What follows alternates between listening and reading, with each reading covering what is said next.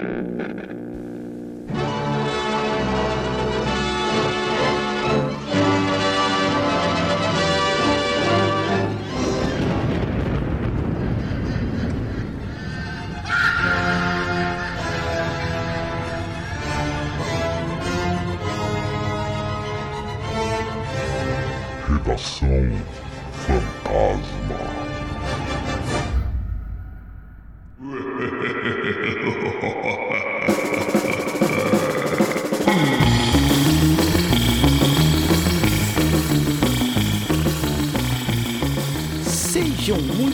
Bem-vindos e bem-vindas ao programa semanal do podcast Frequência Fantasma, onde toda sexta-feira a gente conversa e discute notícias que a gente acha relevantes, bacanas aqui dividir com vocês, ouvintes e ouvintas, sobre o universo de terror. E aí não só o cinema, né? Aí tá quadrinho, livro, games, enfim, qualquer coisa que a gente acha bacana de dividir com vocês e comentar aqui, a gente vai falar e no final desse programa, a gente sempre indica um filme pra você assistir aí no final de semana, beleza? Claro que às vezes foge, nem sempre é só um filme, é um livro, um quadrinho, enfim, o que importa é a indicação, né? Certo? E claro que eu nunca tô sozinho. E hoje eu tô aqui com ela, a nossa Elvira do Frequência Fantasma, Luiz. Tudo bem, Luiz? Como é você tá? Fala galera, e pra vocês, sonhos terríveis. Boa. Boa, e aqui com a gente ele, Fábio Morgado. Tudo bem, Fábio? Como é que você tá? Opa, tranquilo. Tô empolgado com uma notícia que vai vir aí hoje, que vai dar no bloco depois. Tô vendo a sua empolgação. Realmente tá bem. Eu sou o tá cara mais empolgado mesmo. desse podcast. Nada de exaltações. É que eu quero evitar a fadiga. Então, isso é uma notícia relevante. Antes de chamar o nosso estagiário aqui, cara, porra, o Chaves saiu da televisão, né, cara? Do SBT, quem diria? Cara, Chaves fora. Cara, esse, ó, 2020, cara, as pessoas estão falando que tá sendo o pior ano por causa do coron. Não, cara. Chaves saiu da televisão, gente. Pelo amor Cara, de Deus. daqui a pouco só falta ele falar que não vai mais reprisar a usurpadora. Aí eu vou embora. Não, de boa. Aí acabou pra mim. Foi treta do filho dele, né? Foi treta do filho. Não, assim, cara, eu acompanho o canal do Chaves pra você ver como eu sou viciado nesse negócio. E aí eu vi em um dos canais que, na verdade, a Televisa não conseguiu entrar num acordo com o grupo Xperito. É, e aí, porque a Televisa tem os direitos de imagem, porque eles usavam os cenários e a produtora lá da Televisa, e o grupo Xperito tem o direito dos roteiros. É, e aí eles não entraram no acordo e o grupo X-Espírito falou, então não quero mais Chaves em lugar nenhum. E parou no mundo inteiro, gente. Não tem mais na Amazon Prime, não tem mais, não tem mais em lugar nenhum. Entendeu? Então as pessoas estão clamando por Chaves. Não tem mais Chaves no SBT. O que, que será do SBT sem Chaves, gente? Tenho pena do Silvio Santos. Cara, é fo... não, a mão do Torrent chegou a tremer. Eu falei, não, vou me apropriar aqui, porque eu preciso preservar pra apresentar para futuras gerações, gente. Isso é um, é um compromisso.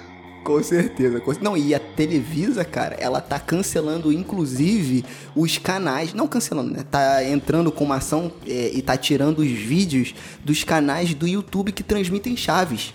Ou seja, eles estão passando o rodo em tudo. Então assista enquanto puder, já. salve tudo. salve Já tudo que tudo. do Chaves. Exatamente, pra gente preservar essa história. Então aí, essa notícia extra aí que não é boa, né? Mas enfim, agora sim, agora a gente vai chamar o nosso estagiário fantasma. Estagiário, chega aí e traga as notícias pra gente discutir aqui nesse episódio.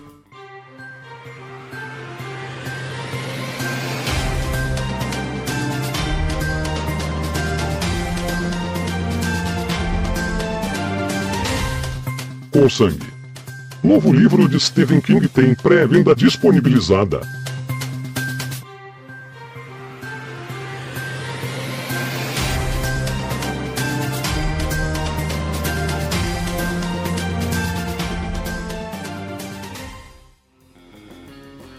Fala galera. É, então, como o Sérgio falou, teve mais o anúncio né, do rei. Não é o Roberto Carlos, mas é outro rei da literatura de horror, Stephen King.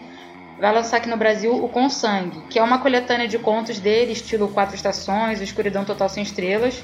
Tem quatro contos, e aí eu vou ter que gastar o verbo to be aí, perdão pra vocês, que são o Mr. Harrigan's Phone, The Life of Chucky, Red e If It Bleeds, que é o que dá nome ao conto, né? If It Bleeds e tra- foi traduzido para Com Sangue. E uma personagem que volta nesse livro é a Holly Gibney. Para quem tá acompanhando a trilogia do Bill Hodges, ela apareceu no Mr. Mercedes né? E é uma personagem que ganhou muito destaque, principalmente no Outsider, que teve adaptação pela HBO. E aí mais um livro do rei, né? A gente tem que aproveitar. Ele tem 400 páginas, então eu acho que vai dar pra fazer um jogo aí. A Luíse falando agora parecia aqueles hipster, tá ligado? De startup falando. em inglês, ela só mandando palavra em inglês, eu tava só. Uh, what? Ah, what? tá. Faltou só o mindset, né? É. Falar tinha que soltar Faltou um só o mindset Head no and. Shoulders. Head and Shoulders. Primeira coisa, quando você falou do rei e falou que não era Roberto Carlos, se a gente já teve a notícia que o Chaves não vai passar mais na televisão, e se o Roberto Carlos anuncia um disco novo, aí sim 2020 pode fechar. Acabou porque realmente as coisas estão ao, ao avesso, né? Nada mais tá certo nesse ano. É, Não, não, não. Cara, Eu acho que só ia ficar pior se o Fluminense ganhasse um título internacional. Aí ia ficar pior. Você ia ver que o ano realmente foi. Entendeu? E olha que isso virou de uma tricolor aí. Imagina se não fosse. Cara, ó, esse nome, If It Bleeds, é muito. Eu juro, gente, não é porque eu tenho ranço com negócio de português. Mas, ó, com sangue, eu acho que não traduz a essência do que o If It Bleeds quer passar. Porque If It Bleeds é meio que se a gente fosse traduzir, tipo, se isso sangra, né? Então, tipo assim, eu acho isso. um- é- é- fica nessa dúvida, né? Tipo assim, se, se isso sangrasse? E se isso sangra? Né? Mas isso o quê?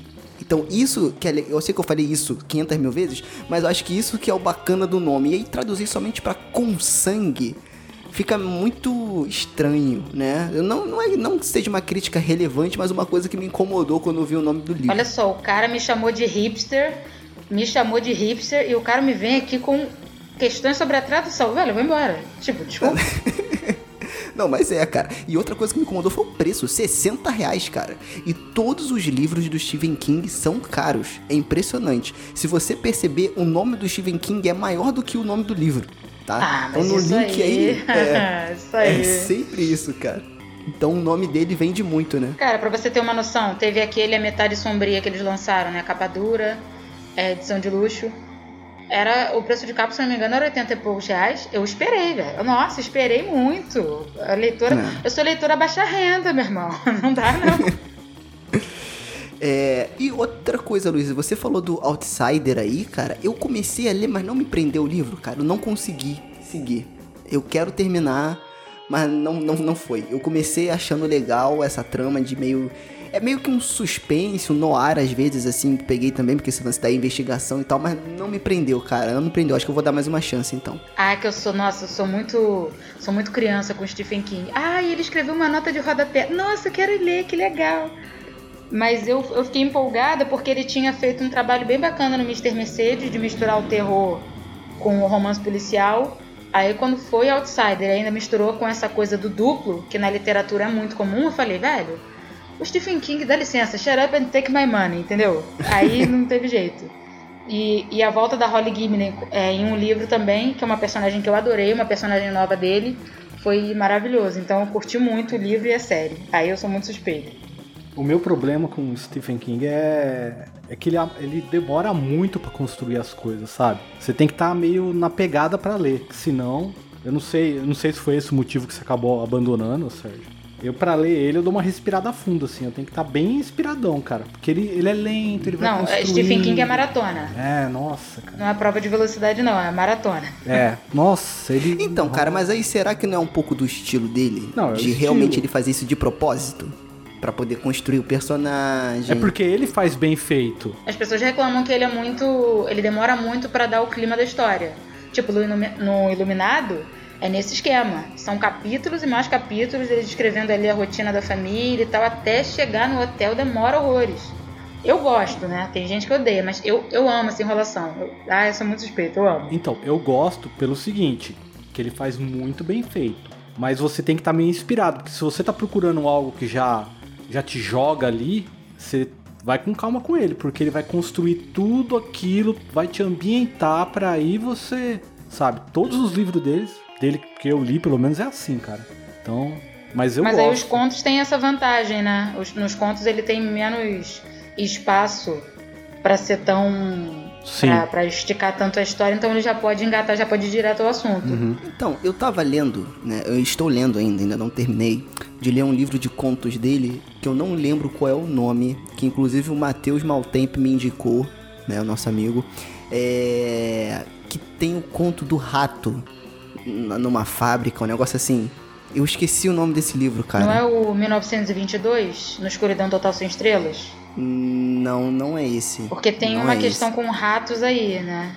Tem certeza? É, tem um conto, inclusive, que ele conta a história de uma família que é meio que amaldiçoada. Aí numa, numa outra cidade perto, ele encontra um livro, e esse livro é meio maldito também. Caraca, como é que é o nome do livro? Deixa eu ver. Agora, agora eu fiquei curioso. Deixa eu, deixa eu pesquisar aqui, rapidinho. É. Na sombra. Como é que é, gente? Sombras da Noite.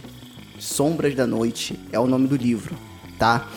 Esse livro, ele tem alguns contos, dentre eles esses dois que eu falei aí, um do, do, do- do- dessa, desse livro maldito e dessa família maldita, e o outro desse rato na fábrica, aí que a fábrica tá infestada de ratos e, cara, ele consegue criar uma tensão com isso. Eu acho bacana, entendeu? Agora, os livros deles, pra ser sincero, o único que eu li foi o Cemitério, né, que é que inspirou o cemitério Mal- o cemitério maldito, né? Eu nunca parei pra ler Stephen King, eu não sou um leitor assíduo, né? É, mas eu tenho muita vontade de começar porque agora eu não tô com tanto tempo, assim, é mesmo tanta disposição de ler, eu não tô na minha fase leitura, eu tô mais na minha fase de é, assistir filme mesmo, cinema, enfim. Mas eu quero voltar, cara. Quero voltar a ler mais e o, o Stephen King é um deles. E quem sabe o Com Sangue, né? Pode. Possa me Olha o dar esse aí, ânimo aí. gente, ó. Possa me dar esse ânimo pra voltar a ler. Eu vou, te- eu vou te indicar, já a hora que você voltar a ler ele, lê o Christine. Porque aí você assiste o filme do Carpenter. Grande clássico do SBT, das tardes do SBT. É, eu assisti, cara, algum tempinho, alguns meses atrás, o Christine. E já achei um puta filmão, cara. Eu acho melhor que o livro. Não me odeiem, mas o, o filme é melhor que o livro. Olha aí, ó. Olha aí. Então, quero ler o livro agora, depois que o Fábio falou pra poder ver, porque eu também achei o filme Não é que o muito livro bom, é cara. ruim, é que muda muita coisa e eu acho que a adaptação ficou melhor, entendeu? Entendi. É que mudam Entendi. as coisas. Ah, agora isso não é mais. Agora eu acho que a galera tá mais tranquila com isso, porque já viram que tem adaptações muito melhores. Por exemplo, O Silêncio dos Inocentes.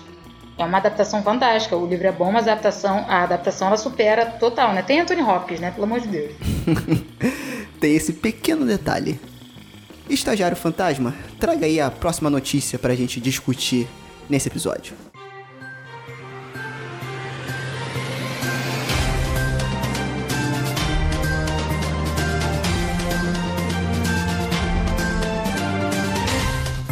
Netflix divulga imagem do remake de Rebecca, Mulher Inesquecível.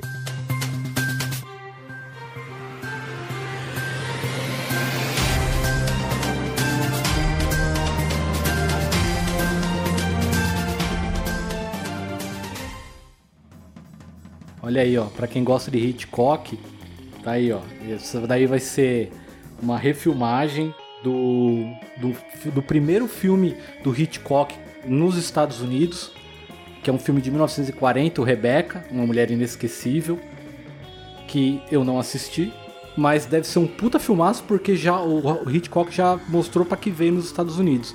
Porque o filme já entrou na- em categoria de Oscar, ele venceu como melhor filme e melhor fotografia em preto e branco.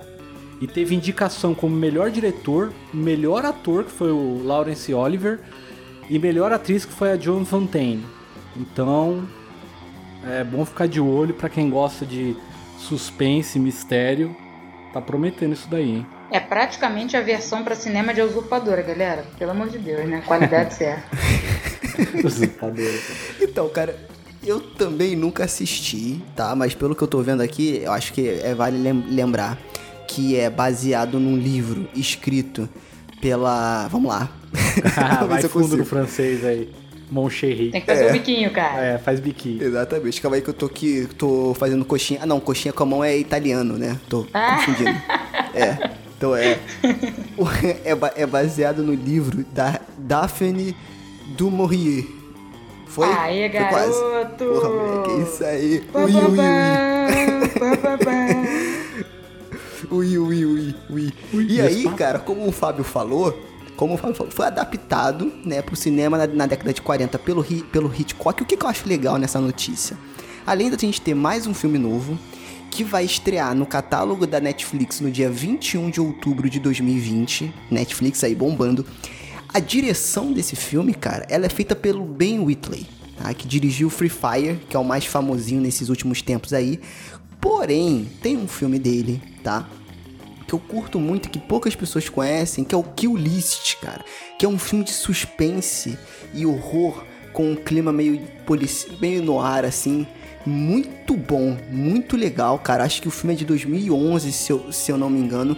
Ele não é um filme muito popular, mas o jeito que esse cara dirige o filme, que ele cria atenção, é muito legal. Então fica já a dica aí antecipada, né, do Kill List, por, procure dirigido pelo Ben Whitley, tá? E aí, vamos ver como que ele vai trabalhar o Rebecca, cara. Eu não assisti o filme, nem sabia que era baseado num, num livro, né? E o que eu acho bacana também é que na data que a gente tá gravando esse episódio, se o Hitchcock tivesse vivo, ele completaria 121 anos, né? Então eu acho que quando você estiver ouvindo este episódio agora na sexta-feira, para esse final de semana, assista, né? Assista aí os filmes do Hitchcock, né? E aí, o que vocês estão esperando desse filme aí? Eu acho que quem mais conhece aqui é a Louise, né? Que já mandou aí que é o Usurpadora no cinema.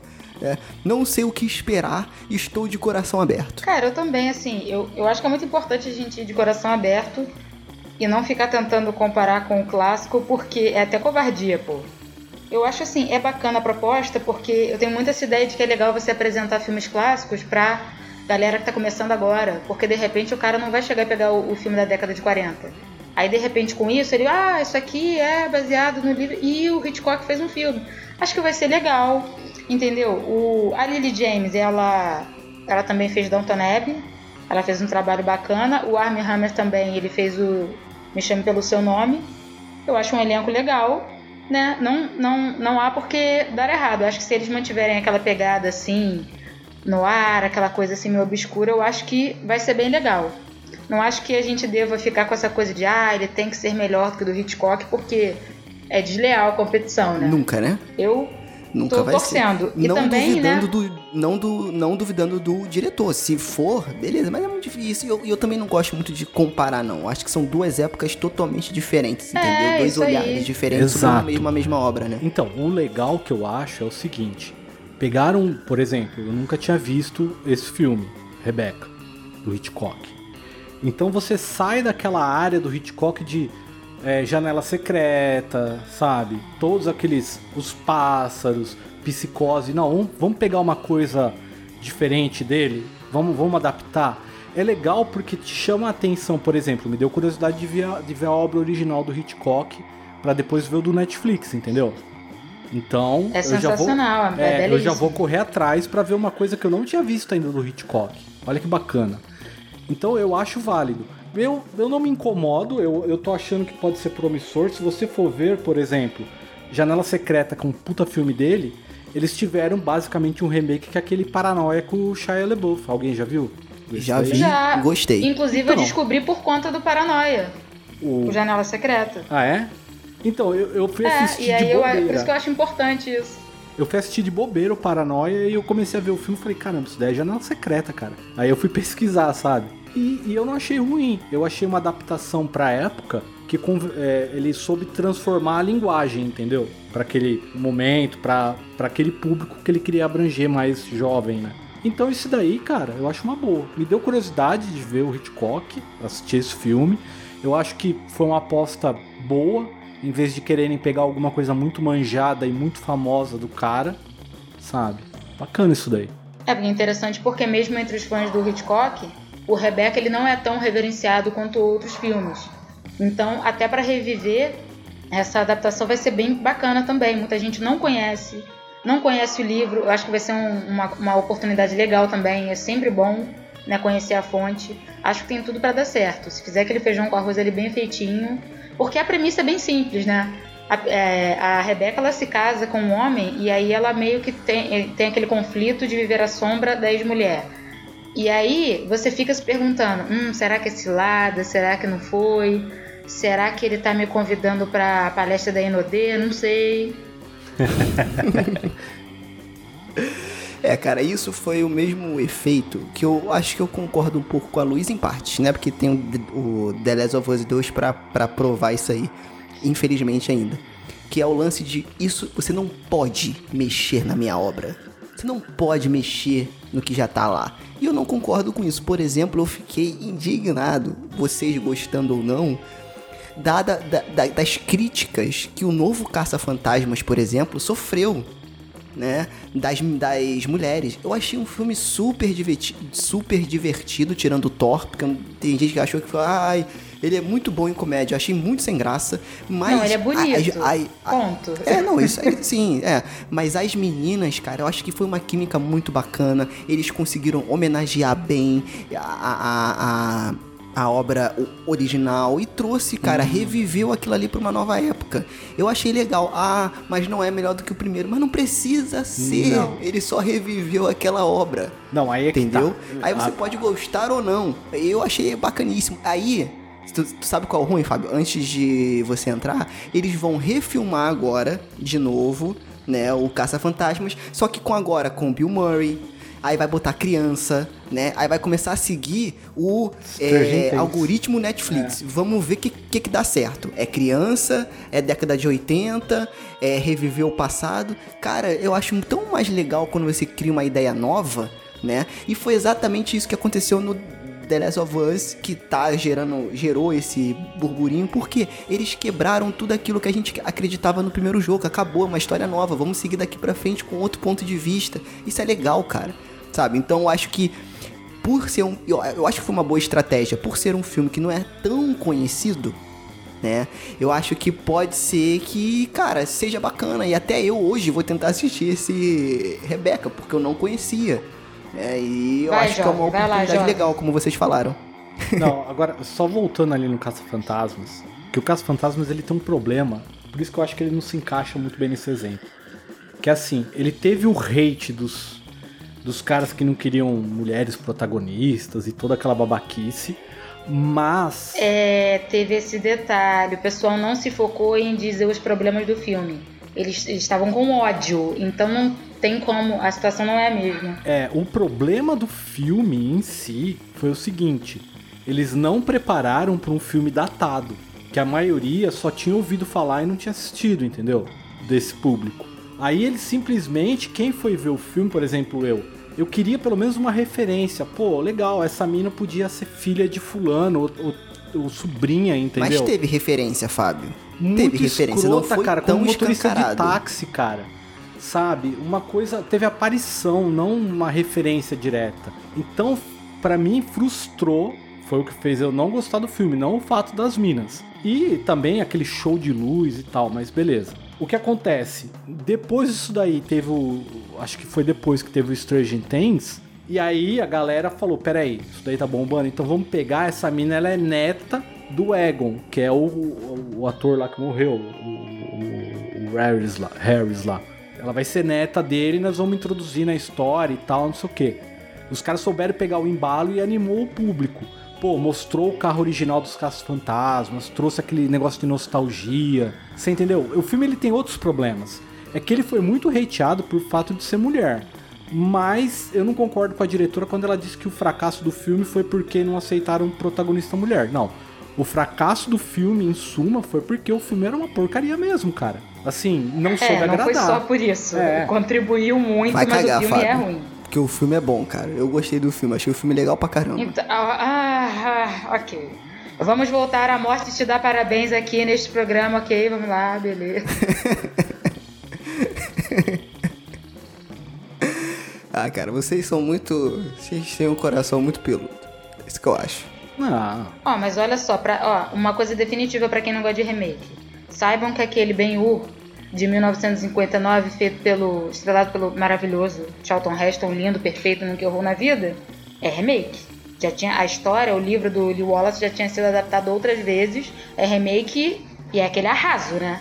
Então pra dizer que, ah, não, que remake nunca dá certo. É remake. Só digo não, assim, o próprio, não. Scarface do. do. Al, do Alpatino é um O remake, né? é também. Então, é isso. Então fica a dica aí, né, cara? Pra vocês procurarem aí Rebeca e assistirem, né? Pra gente esperar esse lançamento da Netflix em outubro. Beleza? Então agora a gente dispensa o estagiário fantasma, né? E vamos para as nossas indicações. Solta a vinheta.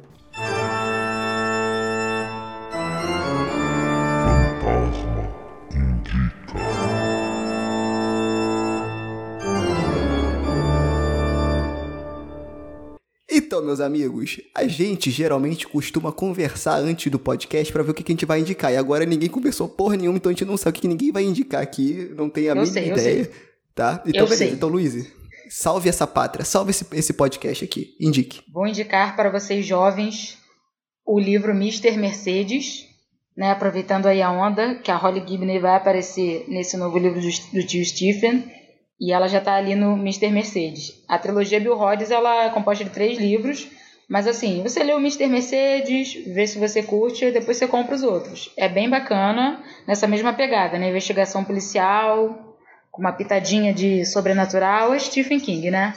É bem bacana. E também tem uma série, né, de mesmo nome. E tem o filme, né? O filme foi. Deu o Oscar. O...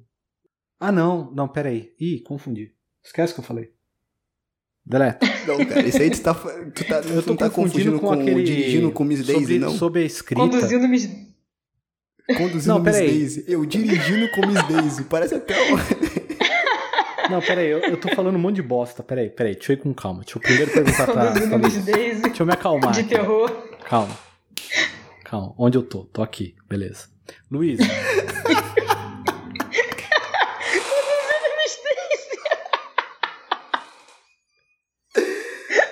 Era um Mercedes que ele tava dirigindo?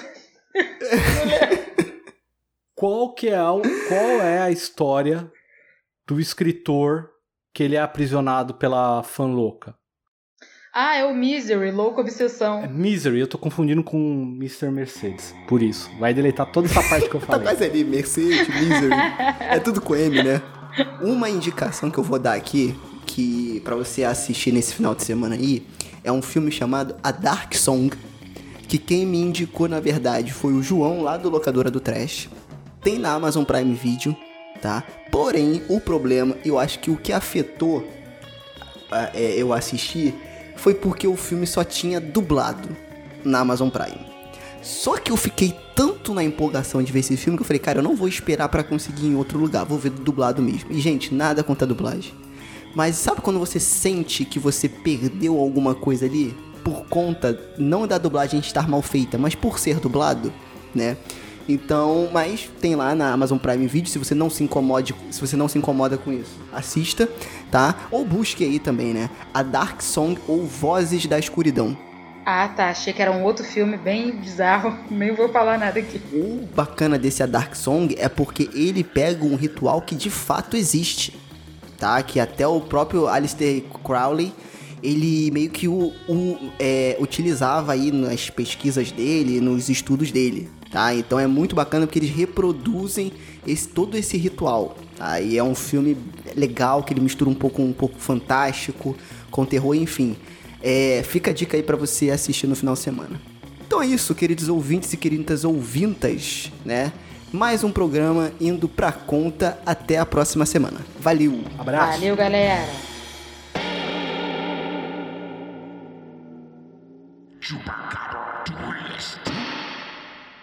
And to our friends of the radio audience, we bid a pleasant good night.